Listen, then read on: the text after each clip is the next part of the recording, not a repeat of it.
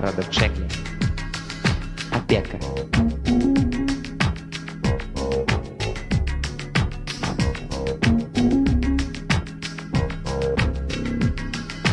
В Бирме на той неделе разобьется самолет. Но меня это не коснется здесь, в Нью-Йорке. Да и фигов я не боюсь, раз у меня заперты двери всех шкафов.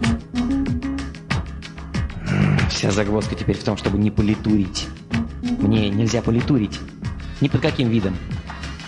Как вы сами понимаете, меня это беспокоит. Ко всему прочему, я, кажется, схватил жестокую простуду. Вся эта канитель началась со мной вечером 9 ноября. Я шел по Бродвею, направляясь в кафетерий Бейкера. На губах у меня блуждала легкая улыбка. Вслед данного несколько часов назад труднейшего экзамена по физике. В кармане побрякивало пять монет, три ключа и спичечная коробка. Для полноты картины добавлю, что ветер дул э, с северо-запада со скоростью 5 миль в час. Венера находилась в стадии восхождения, Луна между второй четвертью и полнолунием. А уж выводы извольте сделать сами. Я дошел до угла 98-й улицы и хотел перейти на ту сторону. Но едва ступил на мостовую, как кто-то закричал «Грузовик! Берегись грузовика!» Растерянно озираясь, я попятился назад и ничего не увидел. А спустя целую секунду из-за угла на двух колесах вывернулся грузовик и, не обращая внимания на красный свет, заброхотал по Бродвею. Если бы не это предупреждение, он бы меня сшиб. Не правда ли вы не впервые слышите нечто подобное? Ну, насчет таинственного голоса, запретившего тете Минни входить в лифт, который тут же брякнулся в подвал. Или, может быть, остерегшегося дядю Тома, который не поехал на «Титанике». Такие истории обычно на том и кончаются. Хорошо бы моя так кончилась. «Спасибо, друг», — сказал я и огляделся. Но никого не увидел. «Вы все еще меня слышите?» — осведомился голос. «Разумеется, слышу». Я сделал полный оборот и подозрительно воззрился на закрытые окна над моей головой. «Но где же вы, черт возьми, прячетесь?» «Грониш», — отвечал голос. «Это ли искомый случай? Индекс преломления. Существо иллюзорное, знает тень. Напал ли я на того, кто мне нужен?» «Э, «Вы, должна быть, невидимка?» «Вот именно». «Но кто же вы все-таки?» «Сверхпопечительный дерг». «Что такое?» «Я... э, Но, пожалуйста, открывайте рот пошире, дайте соображу. Я дух прошедшего Рождества. Обитатель Черной лагуны, невеста Франкенштейна. Я... П- Позвольте, прервал я его. Что вы имеете в виду? Может быть, вы привидение? Или гость другой планеты? «А, Вот-вот, сказал голос, на то похоже. Итак, мне все стало ясно. Каждый дурак бы понял, что со мной говорит существо с другой планеты. На Земле он невидим, но изощренные чувства позволили ему обнаружить надвигающуюся опасность, о чем он меня и предупредил. Словом, обычный повседневный сверхъестественный случай. Прибавив шагу, я устремился вперед по Бродвею. «Что случилось?» – спросил невидимка Дерк. «Ничего не случилось», — отвечал я, «если не считать того, что я стою посреди улицы и разговариваю с пришельцем из отдаленнейших миров. Похоже, что я один вас и слышу». «Естественно». «О, Господи, а знаете ли вы, куда меня могут завести такие штучки?» «Подтекст ваших рассуждений мне недостаточно ясен». «Психовытрезвитель». Приют для умалишенных, в отделение для буйных, иначе говоря, в желтый дом. Вот куда сажают людей, говорящих с невидимыми чужесветными гостями. Спокойной ночи, приятель. Спасибо, что предупредили. Голове у меня был полнейший кавардак. Я повернул на восток в надежде, что мой невидимый друг пойдет дальше по Бродвею. «Не желаете со мной говорить?» – допытывался Дерг. Я покачал головой, безобидный жест, за который людей не хватает на улице, и продолжал идти вперед. «Но вы должны!» – воскликнул Дерг уже с ноткой бешенства в голосе. «Настоящий контакт чрезвычайно труден и редко удается. В кои-то веки посчастливится переправить тревожный сигнал, да и то перед самой опасностью, и связь тут же затухает». Вот чем объясняются предчувствия тети Минни. Что до меня-то я по-прежнему ничего такого не чувствовал. Подобные условия повторяются раз в сто лет, сокрушался Дерг. Какие условия? Пять монет и три ключа, побрякивавшие в кармане во время восхождения Венеры? Полагаю, что в этом случае бы разобраться. Но, во всяком случае, не мне. С этой сверхъестественной музыкой никогда ничего не докажешь. Достаточно бедолаг вяжет сетки для смирительных рубашек, обойдутся и без меня. «Оставьте меня в покое!» – бросил я на ходу и, перехватив косой взгляд полисмена, ухмыльнулся ему с видом сорванца мальчишки и заторопился дальше. «Я понимаю ваше затруднение», — не отставал Дерг. «Но такой контакт будет вам как нельзя более полезен. Я хочу защитить вас от миллиона опасностей, угрожающих человеческому существованию». Я промолчал. «Ну что ж», — сказал Дерг, — «заставить вас не в моих силах. Предложу свои услуги кому-нибудь другому. До свидания, друг». Я любезно кивнул на прощание. «Последнее остережение!» — крикнул Дерг. «Завтра избегайте садиться в метро между 12 и четвертью второго. Прощайте!» «Ага. А почему, собственно?» Завтра на станции «Кольцо Колумба» толпа, высыпав из магазина, столкнет под поезд задевающегося пассажира. Вас, если вы подвернетесь. «Так завтра кого-то убьют?» – заинтересовался я. «Вы уверены?» «Не сомневайтесь». Э, «Вы вообще разбираетесь в этих делах?» «Я воспринимаю все опасности, поскольку они направлены в вашу сторону и расположены по времени. У меня единственное желание – защитить вас». «Послушайте», – прошептал я, – «а не могли бы вы подождать с ответом до завтрашнего вечера?» «И вы мне позволите взять вас под опеку?» – воспрянул Герк. Я отвечу вам завтра. В прочтении вечерних газет.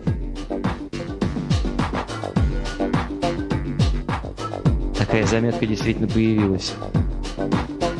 Я прочел ее в своей меблированной комнате. Толпа смяла человека, он потерял равновесие и упал под налетевший поезд. Это заставило меня задуматься в ожидании разговора с невидимкой. Его желание взять меня под опеку казалось искренним, но я отнюдь не был уверен, что и мне этого хочется. Когда часом позже Дерг со мной соединился, эта перспектива уже совсем меня не привлекала, о чем я не замедлил ему сообщить. «Вы мне не верите?» – спросил он. «Я предпочитаю верти, вести, понимаете, нормальную жизнь». «Сперва ее надо сохранить», – напомнил он. «Вчерашний грузовик...» «Это был исключительный случай. Такое бывает раз в жизни». «Так ведь раз в жизни умирают только раз», – торжественно заявил Дерг. «Достаточно вспомнить метро». «Метро не считается, я сегодня не собирался выезжать». У вас не было оснований не уезжать. А ведь это и есть самое главное. Точно так же, как нет оснований не принять душ в течение ближайшего часа. А почему бы и нет? Некая мисс Флинн, живущая дальше по коридору, только что принимала душ и оставила на розовом плиточном полу в ванной полурастаявший розовый обмылок. Вы поскользнетесь и вывихнете руку. Но ведь это не смертельно, верно? Нет. Это не идет в сравнение с тем случаем, когда некий трясущийся старый джентльмен уронит с крыши тяжелый цветочный горшок. «А когда это случится?» – спросил я. «Вас это, кажется, не интересует». «Очень интересует. Когда же и где?» «Вы отдадитесь под мою опеку?» «Скажите только, на что это вам?» «Для собственного удовлетворения». У сверхпопечительного дерга нет большей радости, чем помочь живому существу избежать опасности. А больше вам ничего не понадобится? Скажем, такой малости, как моя душа или мировое господство? Ничего решительно. Получать вознаграждение за опеку нам ни к чему. Тут важен эмоциональный эффект. Все, что мне нужно в жизни и что нужно каждому дергу, это охранять кого-то от опасности, которой тот не видит, тогда как мы видим ее слишком ясно. И дерг умолк. А потом добавил негромко. Мы не рассчитываем даже на благодарность. Это решило дело. Мог ли я предвидеть, что отсюда воспоследует? Мог ли я знать, что благодаря ему помощи окажусь в положении, когда мне уже нельзя будет политурить? «А как же цветочный горшок?» – спросил я. Он будет сброшен на углу 10 улицы и бульвара Макадамса завтра в 8.30 утра. Десятый угол Макадамса. Что-то я не припоминаю. А где же это? В Джерси-Сити, ответил он, не задумываясь. В жизни не бывал в Джерси-Сити. Но стоило меня предупредить. «Я не знаю, куда вы собирались или не собирались ехать», — возразил Дерг. «Я только предвижу опасность, где бы она вам не угрожала». «Что же мне теперь делать?» «Все, что угодно. Видите обычную, нормальную жизнь». «Нормальную жизнь?» «Ха!»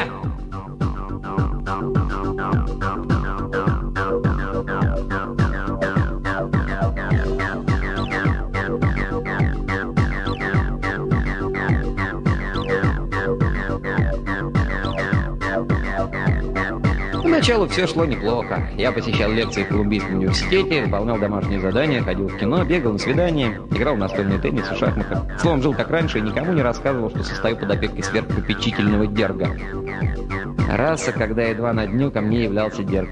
Придет и скажет, На Вестцентской авеню между 66 и 67 улицами расшаталась решетка. Не становитесь на нее. Я, разумеется, не становился. Кто-то становился. Часто потом видел такие заметки в газетах. Постепенно я втянулся, даже проникся ощущением уверенности. Некий дух, денный и ночно ради меня, хлопочет. Единственное, что ему нужно, это защитить меня от всяких бед. Потусторонний телохранитель. Эта мысль внушала мне крайнюю самонадеянность. Мои отношения с внешним миром складывались как нельзя лучше. А между тем мой Дерг стал не в меру ретив. Он открывал все новые опасности, в большинстве своем отдаленно не касавшиеся моей жизни в Нью-Йорке, опасности которых мне следовало избегать в Мексико-Сити, Торонто, Амахе и Папете. Наконец я спросил, не собирается ли он извещать меня обо всех предполагаемых опасностях на земном шаре? «Нет», только о тех немногих, которые могут или как бы могли бы угрожать вам. Как, и в Мексико-Сити, и в Папете. Почему бы не ограничиться местной хроникой, скажем, Большим Нью-Йорком? «Такие понятия, как местная хроника, ничего мне не говорят», — ответствовал старый упрямец. «Мои восприятия ориентированы не в пространстве, а во времени, а ведь я обязан охранять вас от всяких зол». Меня даже тронула его забота. Что ж можно поделать? Приходилось отсеивать из его донесения опасности, ожидающие жителей Хобокена, Таиланда, Канзас-Сити, Ангкор-Вата, падающая статуя, Парижа и Сарасоты. Так добирался я до местных событий, но и тут опускал почти все опасности, сторожившие меня в Квинси, Бронксе, Бруклине, на Стэттен-Айленде и сосредотачивался на Манхэттене. Иногда они заслуживали внимания. Мой Дерг спасал меня от таких сюрпризов, как огромный затор на Катерал Парквей, как малолетние карманники или пожар. Однако усердие его все возрастало. Дело у нас началось с одного-двух докладов в день, но уже через месяц он стал остерегать меня по 5-6 раз на дню. Наконец, его остережения в местном, национальном и международном масштабе потекли непрерывным потоком.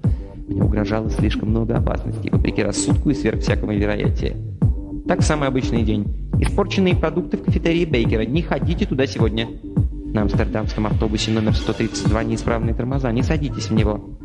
В магазине готового платья Меллина протекает газовая труба. Возможен взрыв. Отдайте гладить костюм в другое место. Между Riverside Drive и Central Park West бродит бешеная собака. Возьмите такси. Вскоре я большую часть дня только и делал, что чего-то не делал и куда-то не ходил. Опасности постерегали меня чуть ли не под каждым фонарным столбом. Я заподозрил, что Дерг раздувает свои отчеты. Это было единственное возможное объяснение. В конце концов, я еще до знакомства с ним достиг зрелых лет, отлично обходясь без посторонней помощи. Почему же опасностей стало так много? Вечером я задал ему этот вопрос. «Все мои сообщения абсолютно правдивы», заявил он, по-видимому, слегка задетый. «А если не верите, включите завтра свет в вашей аудитории при кафедре психологии». «Зачем, собственно?» «Повреждена проводка».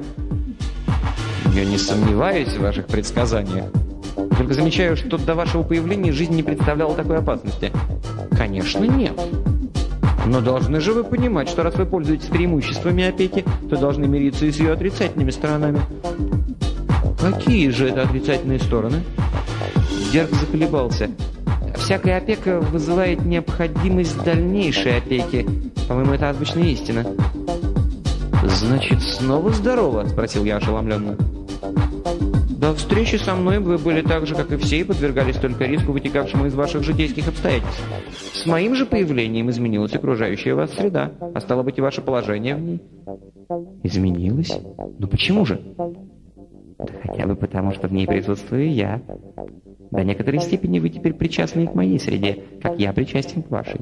Известно также, что избегая одной опасности, открываешь дверь другой. «Вы хотите сказать, — спросил я раздельно, — что с вашей помощью опасность возросла? Это было неизбежно, вздохнул он. Нечего и говорить, с каким удовольствием я удавил бы его в эту минуту, не будь он невидим и неощущаем. Во мне бушевали оскорбленные чувства. С гневом говорил я себе, что меня обвел, заманил в западню неземной мошенник. «Отлично», — сказал я, взяв себя в руки. Спасибо за все. Встретимся на Марсе или где там еще ваша хижина. Так вы отказываетесь от дальнейшей опеки? Угадали. Прошу, выходя, не хлопать дверью. Но что случилось? Дерг был, по-видимому, искренне озадачен. В вашей жизни возросли опасности, это верно, но что же из того? Честь и слава тому, кто смотрит в лицо опасности и выходит из нее победителем. Чем серьезнее опасность, тем радостнее сознанию, что вы ее избежали. Тут только я понял, до чего он мне чужой, этот чужесветный гость. «Только не для меня», — сказал я. «Брысь». «Опасности увеличились», — доказывал свое Дерг. «Но моя способность справиться с ними перекрывает их с лихвой. Для меня удовольствие с ними бороться. Так что же на вашу долю остается только чистый барыш?» Я покачал головой.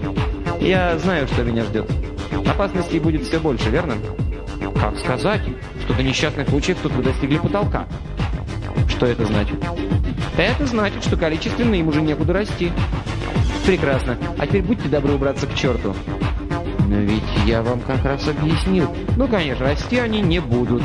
Как только вы оставите меня в покое, я вернусь в свою обычную среду, не правда ли? И к своим обычным опасностям». «Вполне возможно», — согласился Герб. «Если, конечно, вы доживете». «Так и быть, рискну». С минуту Герб хранил молчание. Наконец сказал, «Сегодня вы не можете себе это позволить. Завтра...» «Прошу вас не рассказывать. Я и сам сумею избежать несчастного случая». «Я говорю не о несчастном случае». «А о чем же?» «Лучше не знаю, как вам это объяснить». Тони его чувствовал растерянность. «Я говорил вам, что вы можете не опасаться количественных изменений, но не упомянул об изменениях качественных». «Что вы там плетете?» — накинулся я на него. «Я только стараюсь довести до вас, что за вами охотится Гампер». «Это что еще за невидаль?» «Гампер — существо из моей среды. Должно быть, его привлекла ваша возросшая способность уклоняться от опасности, которой вы обязаны моей опеке. Дьяволу Гампера и вас вместе с ним. Если он там сунется, попробуйте прогнать его с помощью амелы. Иногда помогает железо в соединении с медью, а также... Я бросился на кровать и сунул голову под подушку. Герк понял намек. Спустя минуту я почувствовал, что он исчез. Какой же я, однако, идиот! За всеми нами, обитателями Земли, водится эта слабость. Хватаем, что не дай, независимо от того, нужно нам или нет. Вот так и наживаешь себе неприятности. Но Дерк убрался, и я избавился от величайшей неприятности. Некоторое время тихо, скромно посижу у тебя в углу. Пусть все постепенно, постепенно, постепенно, пусть все приходит в норму. Может быть, через несколько недель... В воздухе послышалось какое-то жужжание. Я смаху сел на кровати. В одном углу комнаты подозрительно сгустились сумерки, и в лицо мне повеяло холодом. Жужжание между тем нарастало, и это было не жужжание, а смех. Тихий и монотонный. К счастью, никому не пришлось чертить для меня магический круг. «Дерг!» — завопил я. «Выручай!» Он оказался тут как тут. «Амела!» — крикнул он. «Гоните его Амелой!» «А где к чертям собачьим взять твою Амелу?» «Тогда железо с медью!» Я бросился к столу, схватил медные пресс-папье и стал оглядываться в поисках железа. Кто-то вырвал у меня пресс-папье. Я подхватил его на лету, потом увидел свою авторучку и поднес пресс-папье острие пера. Темнота рассеялась. Холод исчез. По-видимому, я кое-как выбрался. «Видите? Вам нужна моя опека!» – торжествовал Герк какой-нибудь час спустя. «Как будто да», – подтвердил я скучным голосом. «Вам еще много чего потребуется», — продолжал Герб. «Цветы борца, амарита, чеснок, могильная плесень». Ведь Гампер убрался, Рон. «Да, но остались грейлеры. И вам нужны средства против липов, фигов и мелчрайзера». Под его диктовку я составил список трав, отваров и прочих снадобий. Я не стал его расспрашивать об этом звене между сверхъестественным и сверхнормальным. Моя любознательность была полностью удовлетворена. Привидения или муры? Или чужерсветные твари? «Одно другого стоит», — сказал он, и я уловил его мысль. «Обычно им нет до нас дела. Наше восприятие, да и самое наше существование протекают в разных плоскостях, пока человек по глупости не привлечет к себе их внимание. И вот я угодил в эту игру. Одни хотели меня извести, другие защитить, но никто не питал ко мне добрых чувств, включая самого Дерка. Я интересовал их поддержка в этой игре, если я правильно понял ее условия. И в это положение я попал по собственной вине. Моим услугам была мудрость расы, веками накопленная человеком, неодолимое расовое предубеждение против всякой чертовщины, инстинктивный страх перед нездешним миром, ибо приключение мое повторялось уже тысячи раз. Там снова и снова рассказывают, как человек наобум вторгается в неведомое и накликает на себя духов. Он сам напрашивается на их внимание, а ничего опаснее быть не может. Итак, я был обречен Дергу, а Дерг мне. Правда, лишь до вчерашнего дня. Сегодня я уже снова сам по себе. На несколько дней все как будто успокоилось. С фигами я справлялся тем простым способом, что держал шкафы на запоре. С липами приходилось труднее, но жабий глаз более или менее удерживал их в узде. А что до Мелжрайзера, то его следует остерегаться только в полнолуние. «Вам грозит опасность», — сказал мне Дерк не далее, как позавчера. «Опять?» — отозвался я с зевком.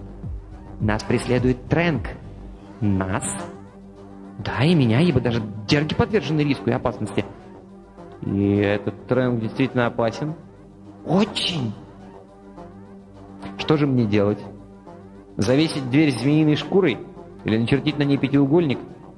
«Ни то, ни другое», — сказал Дерг. «Трэнк требует негативных мер, с ним надо воздержаться от некоторых действий». На мне висело столько ограничений, что одним больше, одним меньше ничего уже не значило. Что же мне не делать? «Не политурите», — сказал он. «Не политурить?» Я наморщил брови. «Как это понимать?» «Ну, вы знаете, это постоянно делается». «Должно быть, мне это известно под другим названием. Объясните». «Хорошо. Политурить — это значит...» И тут он осекся. «Что?» Он здесь. Это Трэнк. Я вдавился в стену. Мне показалось, что я вижу легкое кружение пыли в комнате, но, возможно, у меня пошаливали нервы. «Дерк!» — позвал я. «Где вы? Что же мне делать?» И тут я услышал щелканье смыкающихся челюстей и крик. «Он меня заполучил!» — взвизгнул Дерк. «Что же мне делать?» — снова завопил я затем противный скрежет что-то перемалывающих зубов и слабый задыхающийся голос Дерга. «Не политурьте!» А затем тишина. Вот я сижу тихо, смирно. В Бирме на той неделе разобьется самолет. Но меня это не коснется здесь, в Нью-Йорке. И фигом до меня не добраться, я держу на запоре дверцы моих шкафов. Вся загвоздка в этом политурить. Мне нельзя политурить ни под каким видом. Если я не буду политурить, все успокоится, и эта свора переберется еще куда-нибудь на другое место. Так должно быть. Надо только переждать. На беду свою я не знаю, что такое политурить. Это постоянно делается, сказал Дерк. Вот я избегаю по возможности что-либо делать. Я кое-как поспал, и ничего не случилось. Значит, это не политурить.